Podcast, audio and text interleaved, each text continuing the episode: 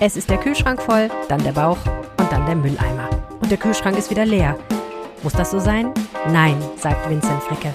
Wie die Reste vom großen Weihnachtsessen ein tolles zweites Leben bekommen, das verrät er heute hier im Podcast. Schön, dass ihr zuhört. Brunch. Der Genuss-Podcast der Rheinischen Post. Weihnachten steht vor der Tür, der Kühlschrank ist knallvoll. Das Traurige daran ist, dass relativ viel von dem, was bei den meisten Menschen im Kühlschrank sein wird, irgendwann zumindest teilweise im Müll landen wird. Denn ihr kennt das, man hat vielleicht beim Einkaufen große Augen, der Magen ist dann aber doch nicht so groß. Vielleicht kommt doch jemand nicht zu Besuch, der eigentlich zu Besuch kommen wollte. Oder man hat einfach doppelt geplant und nicht so gut sich an den Einkaufszettel gehalten.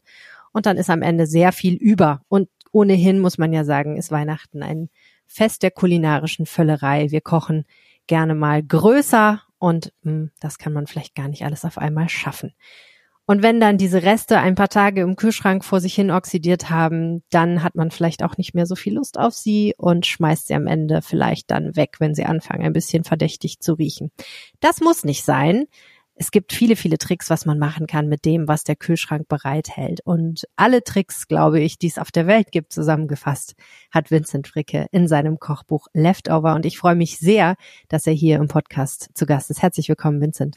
Hallo, Grüße. Schön, dass ich äh, hier sein darf. Danke für die Einladung. Vincent, äh, du bist viele Dinge. Äh, unter anderem bist du gelernter Koch. Äh, du hast auch schon gepodcastet. Du hast verschiedene Pop-up-Restaurants gemacht. Du hast Kochbücher geschrieben, Unternehmungen im Food-Bereich aller Art gemacht. Die Liste ist lang. Ähm, wer sie sich anschauen will, ich verlinke deine Website in den Show Notes.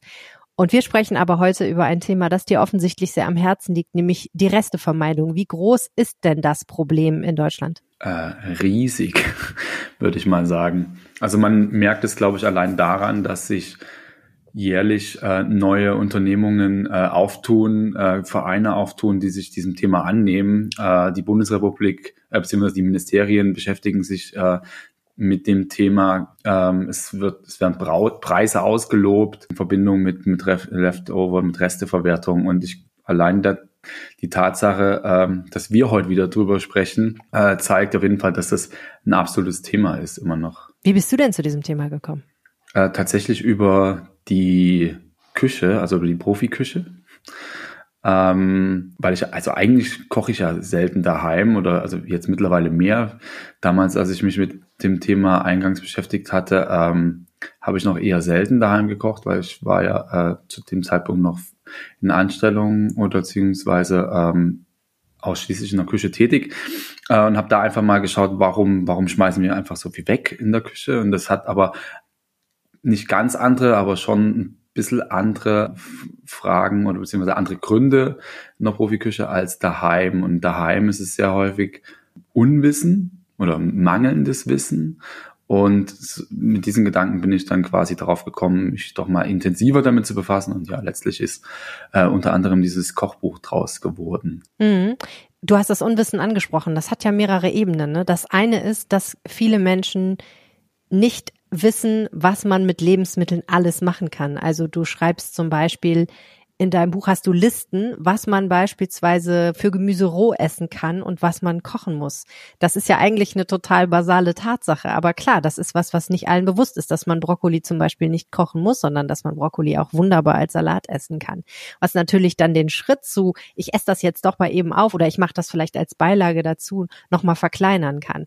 Das andere ist, dass du viel so Tipps gibst, wo es auch um das Thema Aufbewahrung und der richtige hygienische auch Umgang mit Lebensmitteln geht, damit die nicht so schnell verderben verderben, ne? Ja, weil man sehr häufig gar nicht weiß, wie, wo, was gelagert werden muss. Also das sind ja auch eher triviale Sachen äh, in, in, in einem Alltag, in einem vollgepackten Alltag äh, hat man ja ganz, ganz viele Themen, die man zu bewältigen hat und äh, sich dann auch noch irgendwie zu überlegen, boah, dieser Kohlrabi, muss der jetzt drei bis vier oder doch eher weiter unten? Äh, beschäftigt. Im Kühlschrank. Im ne? Kühlschrank mhm. beschäftigt man sich halt einfach nicht.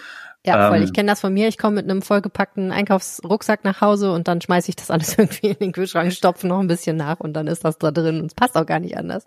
Ja, also A, das und B, denkt man sich ja, also man ist ja gerade, wenn man vom Einkaufen kommt, äh, so hoch euphorisiert. Ja, das essen wir eh alles auf und ähm, das ist ja das, das, das, die Krux. Also wenn man Also man schmeißt da Lebensmittel weg, die einfach optisch nicht mehr ansprechend sind, äh, auch mhm. wenn man sie noch nicht verarbeitet hat. Wenn man sie aber so lagern würde, wie sie entsprechend gelagert werden sollten, dann hätte man ja auch noch mal irgendwie zwei, drei Tage rausgeholt. Sprich, man würde mhm. sie zwei, drei Tage länger im Kühlschrank haben, ohne dass sie unappetitlich wirken würden. Das macht einen Riesenunterschied, auf jeden Fall. Ähm, vielleicht können wir uns den Kühlschrank gerne mal genauer angucken. Ähm, worauf muss ich denn achten, wenn ich Dinge richtig in den Kühlschrank einsortiere? Also grundsätzlich gibt es mehrere äh, Kühlebenen innerhalb eines Kühlschranks. Also ich gehe jetzt mal von diesem klassischen äh, vieretagigen Kühlschrank aus. Ähm, und sehr häufig sind da mittlerweile auch so links äh, so witzige Bilder angebracht. Ähm, und äh, diese, dieses Kühlschrankprinzip äh, die Kühlprinzipien in eines Kühlschranks sind schon sehr ausgefeilt. Also ähm, das ist schon äh, phys physikalisch äh, durchdacht, das Ding. Äh, und genau, man kennt es ja unten einfach dieses Gemüse und äh, ein bisschen weiter drüber äh, Wurstwaren und, und alles, was so Konserven anbelangt, die offen sind. Geschlossene braucht man nicht in den Kühlschrank packen. Äh, dann einfach ganz weit oben und äh, in die Tür sowas wie Eier, die man aber eigentlich theoretisch auch äh, eine ganze Weile draußen äh, lagern könnte, weil man kauft sie ja auch nie gekühlt. Ähm, mhm. Aber es ist halt einmal dieses Eierfach da im Kühlschrank und dann klar, warum nicht nutzen? Ähm, aber was viel wichtiger ist oder das Allerwichtigste meiner Meinung nach, ähm, ist, dass man die Lebensmittel nach Einkauf äh, und bevor man es verräumt in den Kühlschrank, a, den Kühlschrank mal sauber wischt, drücken, trocken wischt äh, und aus den Verpackungsmaterialien rausholt, die äh, man halt von vom Markt oder vom, vom äh, Lebensmitteleinzelhandel mhm. so mitbekommen hat, weil ja da immer schon Bakterien etc. dran sind. Mhm. Also der Salat, der beispielsweise entweder in Plastik oder in eine Papiertüte auf dem Markt verpackt ist, den am besten rausholen. Und was mache ich dann damit? Genau. Also, Wenn ich jetzt so einen Feldsalat zum Beispiel habe? Also rausholen ist immer schon mal ganz gut.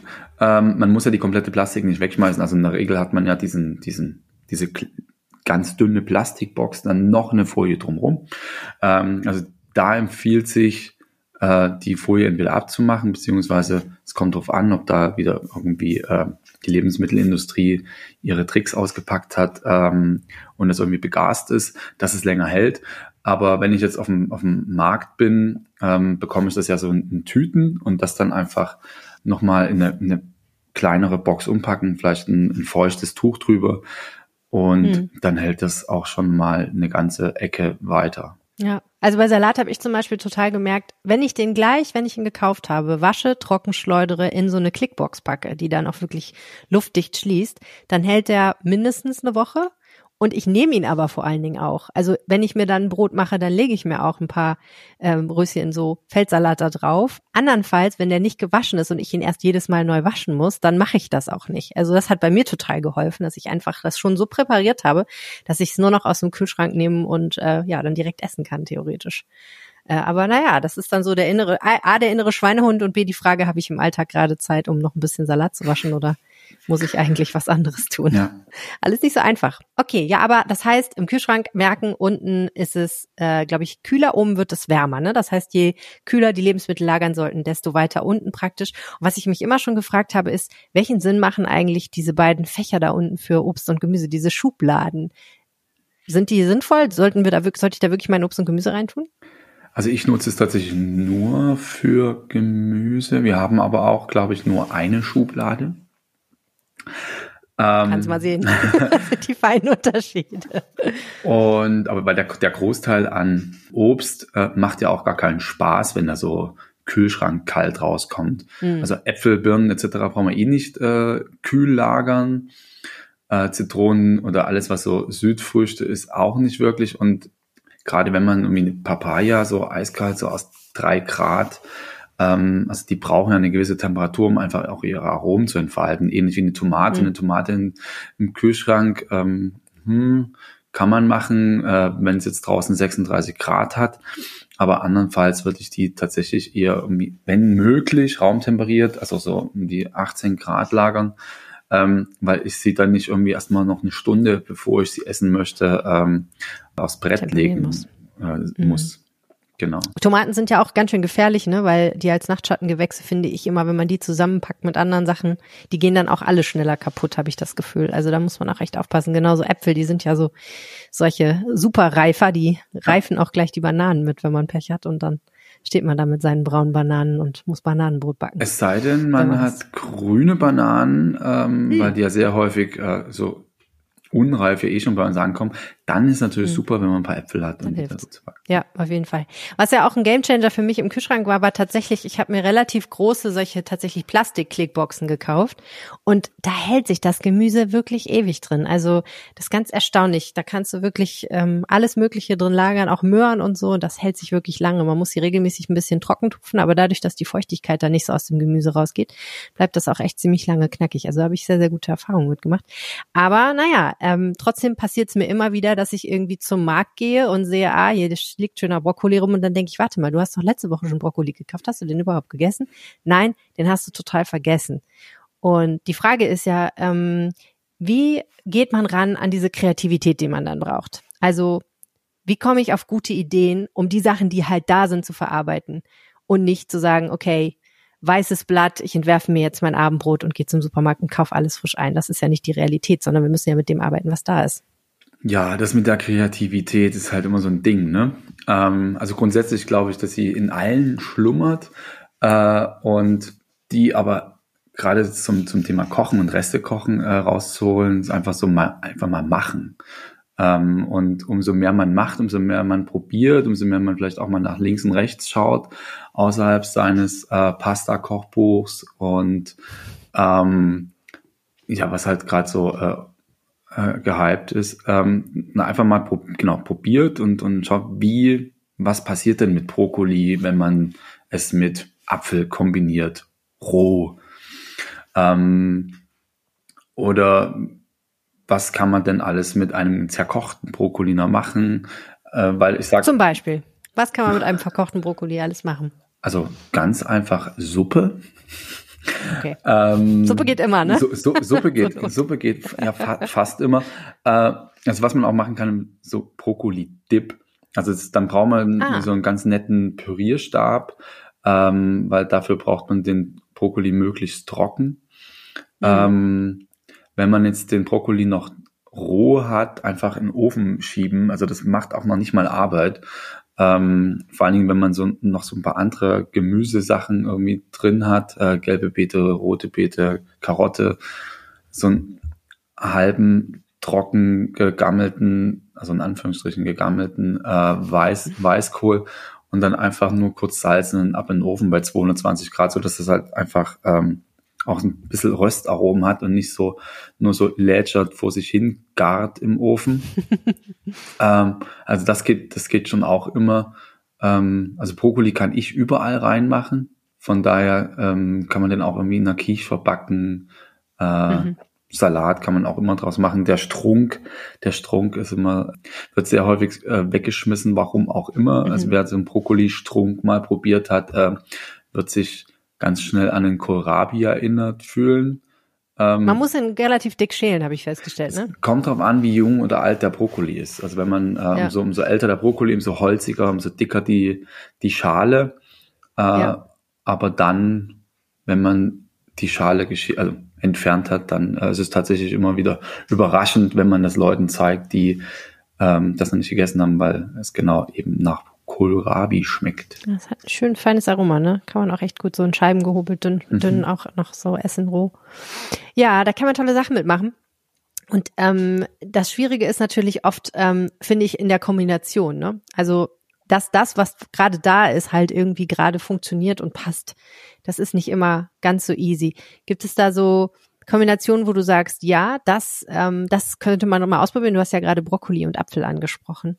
Gibt es so Sachen, wo du sagst, das, das wird zu Hause seltener gemacht und sollte man vielleicht mal in sein Herz aufnehmen, sein kulinarisches? Ähm, anders, ich würde sagen, es passt nichts nicht zusammen. Ja. Ähm, und zwar ist es tatsächlich sehr häufig, braucht so eine, so eine gewisse verbindende Komponente. Mhm. Ähm, also es, mir fällt jetzt tatsächlich auch nicht ein, was nicht, vielleicht hast du irgendwie so eins, zwei Gemüsesachen, die ganz schwierig wo du sind. sagst, ey, das geht gar nicht. Naja, das Ding ist immer, wenn es es kann, also es gibt ja verschiedene Schwierigkeiten. Es kann sehr einseitig werden, ne? Also wenn du jetzt, ähm, weiß ich nicht, rote Beete und Sellerie äh, kombinierst, die, also Knollensellerie, dann hast du sehr viel so erdige Aromen und die Konsistenz ist auch sehr ähnlich und so. Und ich finde das, also da, da müsste ich gut überlegen, was ich dann damit mache. Ne? Da müsste ich noch irgendwas dabei haben, auf jeden Fall, damit das funktioniert. Ja. Das ist vielleicht das Element, was du ansprichst, dass das dann nochmal so ein bisschen hochtitscht. Genau, also entweder äh, geschmacklich das Element, Element also Gewürze ähm, oder so, oder Ja. aber einfach Konsistenz. Also weil du es gerade gesagt hast, Ja. Sellerie, rote Beete, das ist ja ähnlich. Ähm, würde ich direkt widersprechen wollen, tu es. ähm, weil man, also wenn man den Sellerie zum Beispiel jetzt gart äh, und dann ist der natürlich weich, aber der verliert übers Weichgaren ja ein bisschen auch seine, seine erdige Aromen und er wird süßer, ähnlich wie eine rote Beete, wenn sie, wenn sie gegart ist, süßer wird. Ähm, aber wenn man jetzt den, das, das Süße des Selleries hat, weil er weich gegart ist, entweder als Püree und dann aber die rote Beete roh lässt, hat man zum einen das sehr intensive erdige Aroma noch der roten Beete ähm, und dann aber einfach auch das, das, das rohe, also mehr Biss, Konsistenz und dann könnte man halt noch mit irgendwelchen grünen Sachen spielen, wenn wir jetzt gerade bei Resten sind, äh, Karottengrün äh, oder irgendwie was Nussiges noch und ähm, Mhm. man hätte das ganze Ding sehr schnell ähm, aufge, aufgepeppt oder sehr weit oben. Ähm, genau, also Konsistenz ist auch immer ein ganz, ganz wichtiger Punkt bei der ganzen Geschichte. Ja. Was ich ja ein super Tipp finde, und da fand ich auch dein Buch sehr, sehr hilfreich, ist, ähm, Gemüseabschnitte und Schalen und so aufzubewahren, um daraus Brühe zu kochen. Das habe ich schon mal gehört, aber in der Praxis tatsächlich noch nie umgesetzt, weil ich mich immer gefragt habe, welches Gemüse eignet sich denn tatsächlich dafür? Und du hast aber eine sehr hilfreiche Liste, wo drin steht, was man dafür ganz gut nehmen kann und was man eher vermeiden sollte. Also beispielsweise, ich glaube, rote Zwiebel schreibst du, nicht so eine super Idee, weil das eben so eine Färbung für den Fond gibt am Endeffekt. Ähm, aber es gibt äh, schöne Sachen, die man natürlich mit allen Wurzelgemüsen kann man da ganz gut arbeiten. Wobei ich mich gerade frage, rote Beete würde man wahrscheinlich auch nicht nehmen, ne? Ja, Das wenn man auf, hart. auf eine rote Brühe äh, aus ist, dann vielleicht schon, aber Für den Borscht. Äh, Auf jeden Fall. Oder die Sojanka, die schreibst du ja auch, beschreibst du ja auch. Ach, und bei so einer Karottensuppe, da sieht man es dann nachher auch nicht mehr, ne? ja, also vielleicht wird es ein bisschen drüber, aber ähm, Ich habe äh, auch gute Erfahrungen damit gemacht, sämtliche Teile vom Tier, die ich so über habe. Also wenn ich zum Beispiel äh, ein Huhn habe und ich schneide da den Rückenknochen raus, um das so flach hinzulegen, dass ich das dann in die, einfach in Beutel im Gefrierfach aufbewahre, bis ich genug Abschnitte habe. Wenn ich Chicken Wings mache, nehme ich auch immer alle Knochen und tu die in ein äh, ins Gefrierfach und dann kommt da, äh, wenn die Erkältung dann kommt, eine super Hühnersuppe bei raus. Aber wie gesagt, das mit den Gemüsesorten habe ich noch nicht gemacht. Das muss ich eigentlich mal anfangen. Also wichtig ist da, glaube ich, einfach nur zu wissen, dass äh, alles, was Geschmack nimmt, man da vermeiden sollte, hineinzupacken. Also eine Zucchini Mhm. besteht zu 90 Prozent aus Wasser oder Mhm. jetzt ein bisschen weniger. Äh, also wo, wo, wo soll der Geschmack herkommen, der abgegeben Ja, wird? Äh, oder halt was bitter macht. Also auch so Paprika. Ähm, also man entkernt ja die Paprika nicht ohne Grund.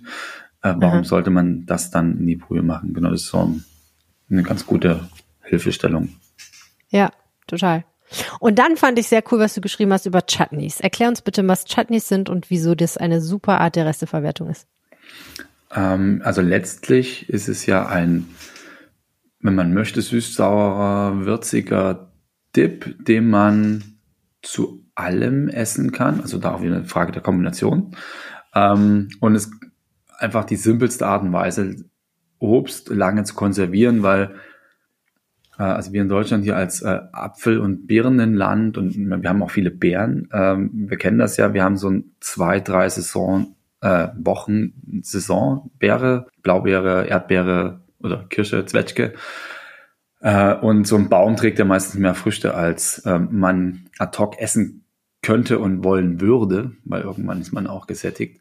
Ähm, Mhm. Genau, und das ist einfach eine super Variante, ähm, neben die Marmelade, neben die Konfitüre zu stellen, äh, für eben was, was, was Herzhaftes, weil nicht jeder mag Marmelade äh, und vor allen Dingen auch nicht so viel. Und die Frage ist halt auch immer, also wie kann man das gleiche Obst, wenn man jetzt einen Zwetschgenbaum hat, ähm, einfach sehr divers einsetzen, um es wirklich übers Mhm. Jahr dann noch zu verwerten. Also klein schneiden, verschiedene Obstsorten gehen sogar, vielleicht ein paar Zwiebeln, ein paar Gewürze, Salz, Pfeffer.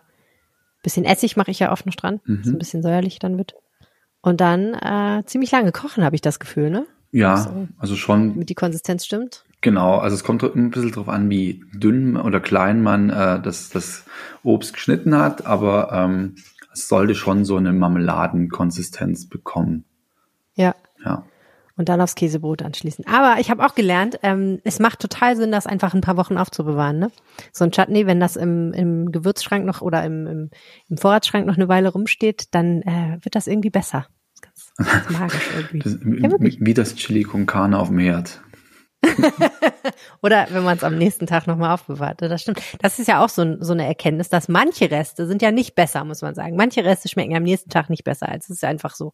Ich finde zum Beispiel alles, was mit Kohl ist, das ist am nächsten Tag halt ein bisschen deutlich nochmal herzhafter, um es mal positiv auszudrücken. Also mhm. Also da ist halt einfach so, muss man mit leben.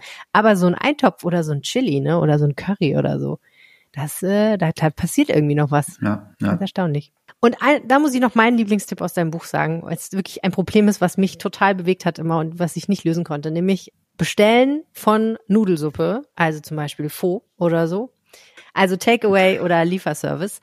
Und dann hat man irgendwie so eine Pappschachtel voller Brühe noch über, weil kein Mensch kann diese riesigen, riesigen Mengen Nudelsuppe essen. Man kann die Nudeln essen, man kann das Gemüse essen, man isst das Fleisch und dann hat man irgendwie noch diese wunderbare Brühe und man denkt sich, was soll ich jetzt damit machen? Was ist dein Tipp?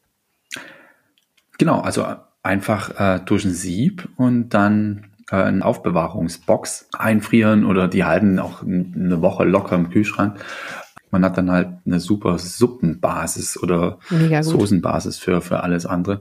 Und ähm, genau, also wenn man jetzt nur eine vorbestellt und man mag die vielleicht noch schaffen, aber äh, jetzt mal Hand aufs Herz, wer bestellt denn, wenn man irgendwo bestellt, immer nur so ein so ein Ding, dann irgendwie ja, was geht ja gar nicht. Mindestliefergebühr, genau, ja. Äh, muss ja so viel, Mindestbestells und Gebühr und so weiter. Und dann gibt's ja immer noch Vorspeisen. Das finde ich so fies. Ja.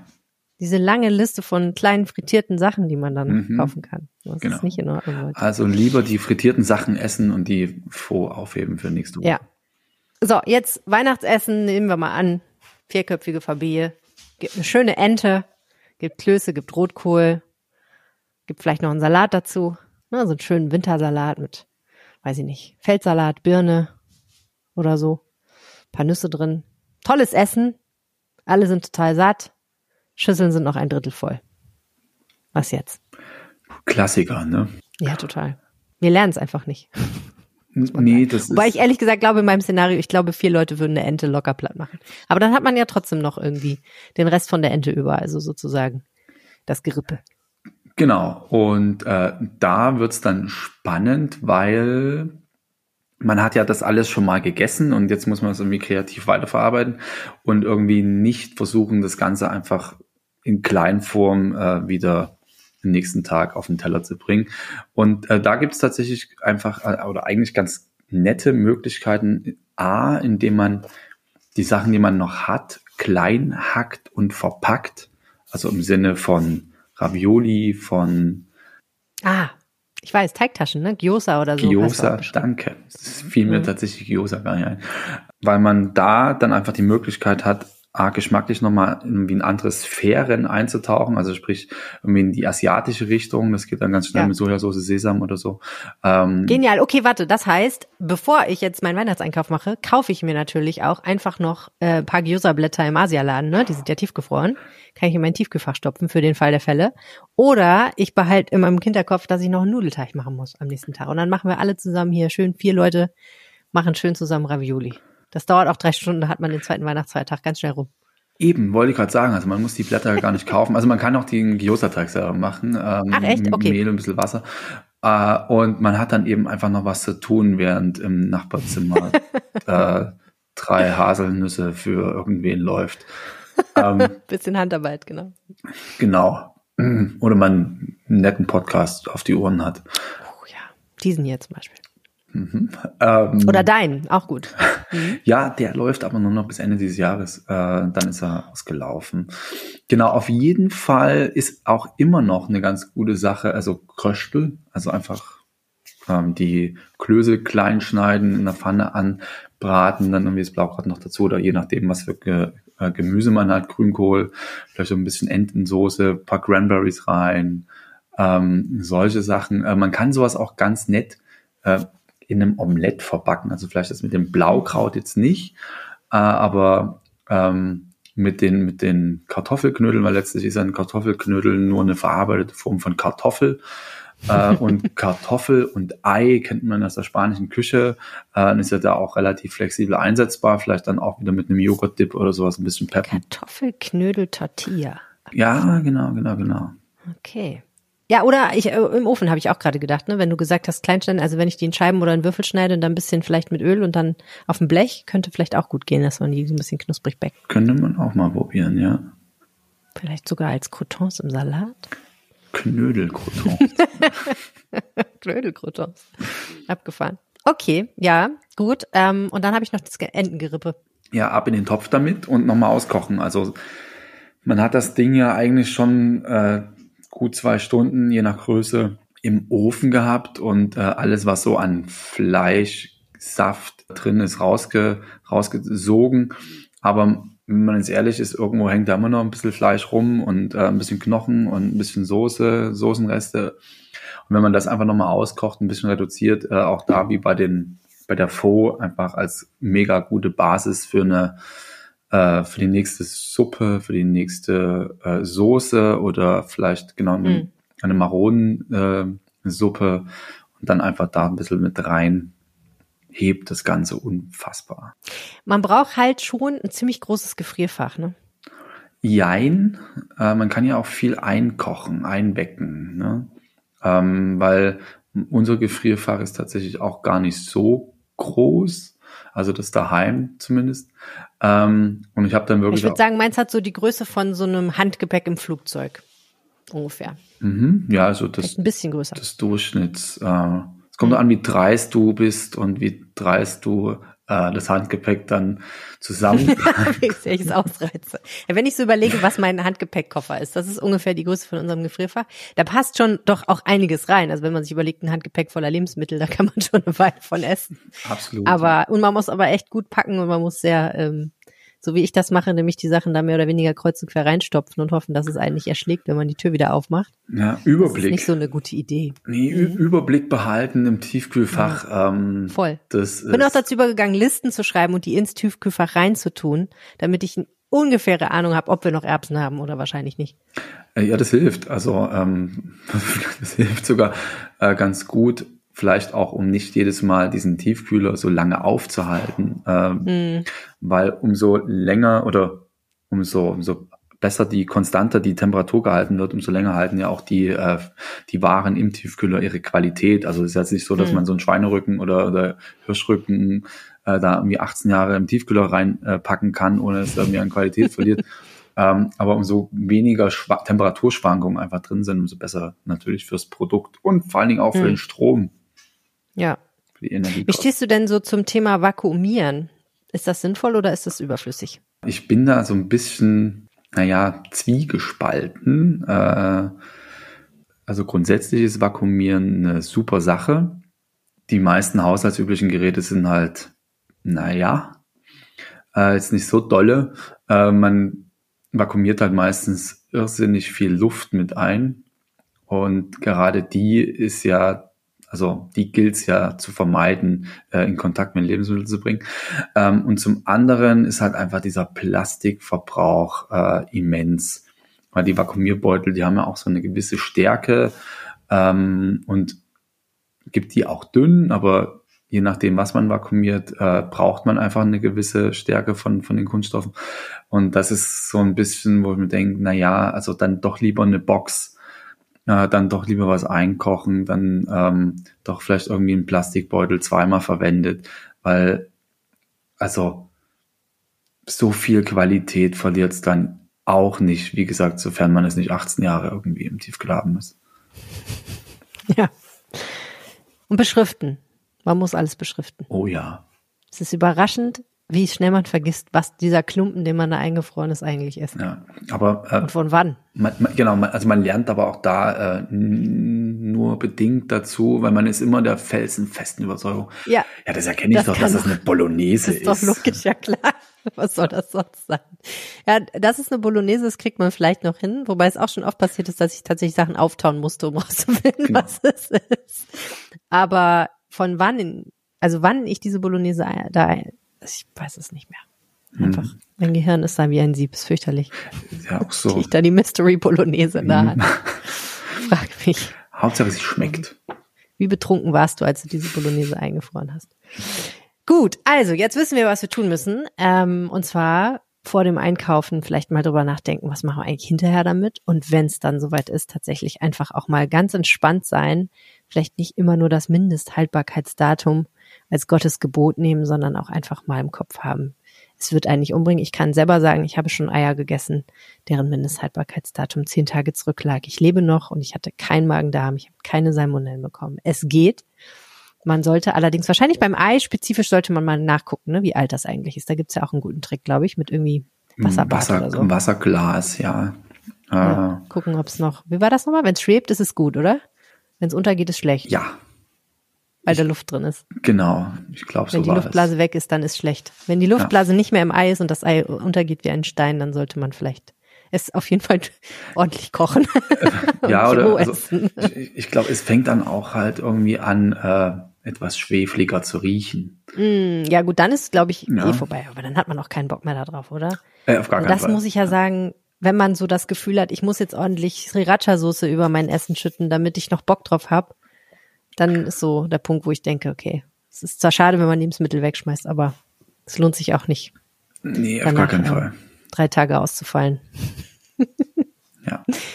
Also, Reste sind vermeidbar, wenn man kreativ damit umgeht. Wer Lust hat, sich das mal anzugucken, der kann bei Vincent Fricke fündig werden im äh, Buch Leftover. In deinem Kühlschrank steckt mehr, als du denkst erschienen im Ulmer Verlag. Vielen, vielen Dank, Vincent, und ich wünsche dir auf jeden Fall auch frohe Festtage mit köstlichen Leftovers.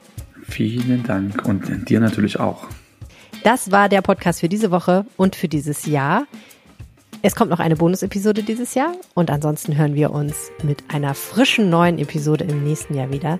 Dann geht's übrigens weiter mit dem Thema, was mache ich eigentlich mit den Dingen, die in meinem Kühlschrank sind, nämlich wir sprechen darüber, wie man kreativ mit Wintergemüse umgeht. Bis dann. Tschüss. Am meisten Spaß macht Brunch, wenn man ihn mit netten Leuten teilt. Erzählt heute jemandem, den ihr kennt, von diesem Podcast. Danke.